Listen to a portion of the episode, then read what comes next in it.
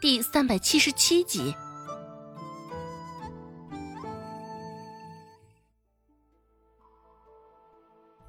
温志安挑了挑眉，哑然失笑。温志安讽刺道：“夫人，你这待客之道倒是让人耳目一新。我竟是没见过有谁请客上门是这般五花大绑押上来的。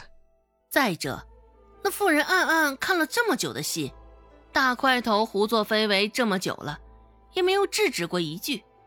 温志安看着那妇人，暗暗腹诽道：“那妇人也并不尴尬，笑着说道：‘啊，哈哈哈，其中有点误会，我这不是生怕公子服了我的好意，不愿意前来吗？’而后话锋一转。”板着一张脸看向那几个大块头，问道：“你们在干什么？还不赶紧替他松绑！”哼！那些大块头被他说的也是一愣，而后又马上七手八脚的给温志安松绑，可算是得到了自由。温志安活动了一下筋骨，而后不等那妇人开口，温志安直接一屁股坐在了空位上。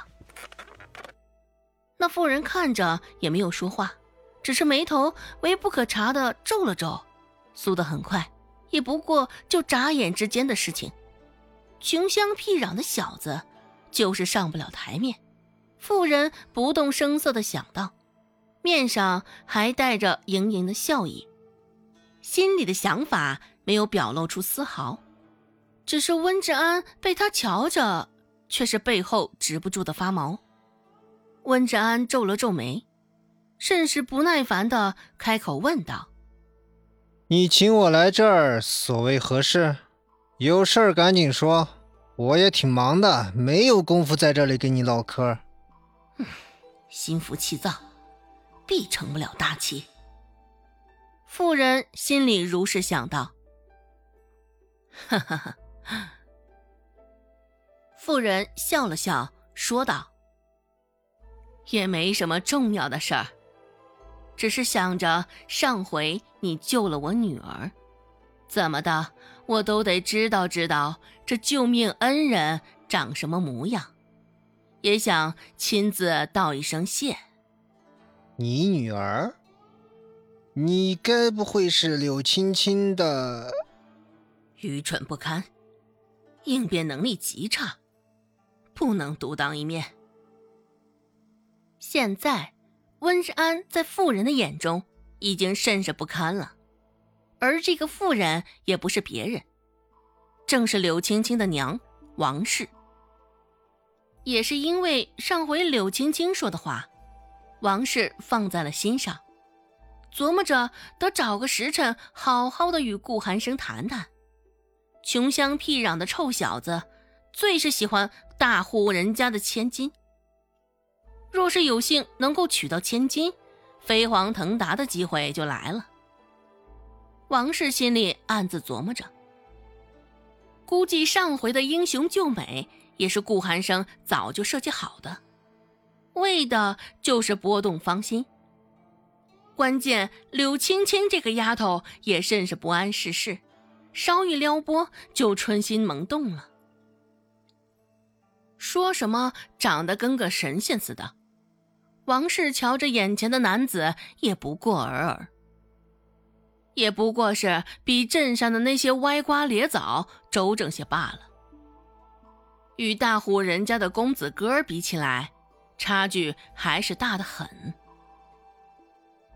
若是将青青嫁给这样的穷小子，那他在柳家也是别想抬起头来了。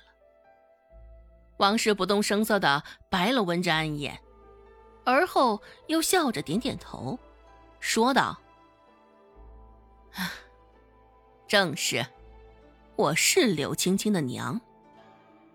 冒昧的问一下，现顾公子家里都有些何人呢？”温志安也是听得漫不经心，不过并不打算与他打太极。既然知道冒昧，那你还问些什么呢？王氏身旁的丫鬟说道：“哎，你这人怎么回事？我家夫人好心关心你，你怎么这般出言不逊？”温志安回应道：“哼，怎么？你是觉得现在替你家夫人说话让你很有面子？你夫人是胆子没你大，还是没有舌头不会讲话？现在还轮得着你来唧唧歪歪？”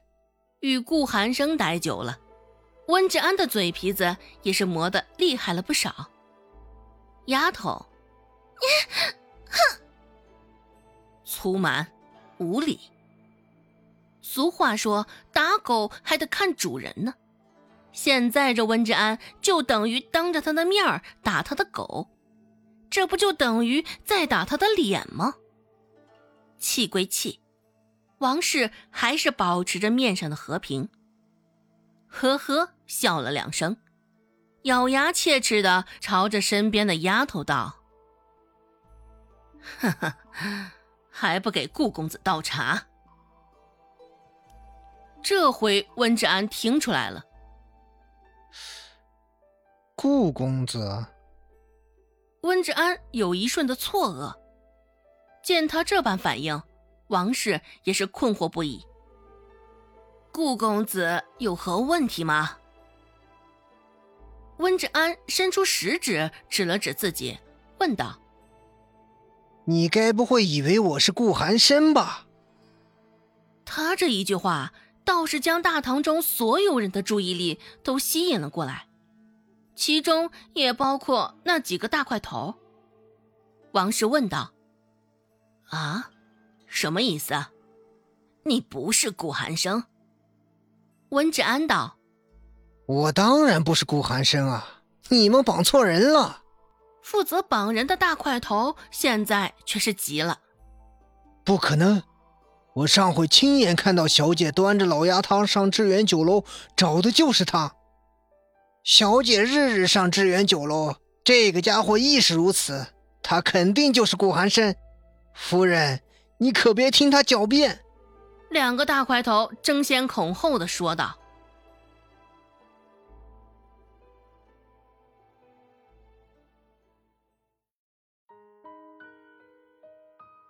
本集播讲完毕，感谢您的收听。感兴趣，别忘了加个关注，我在下集等你哦。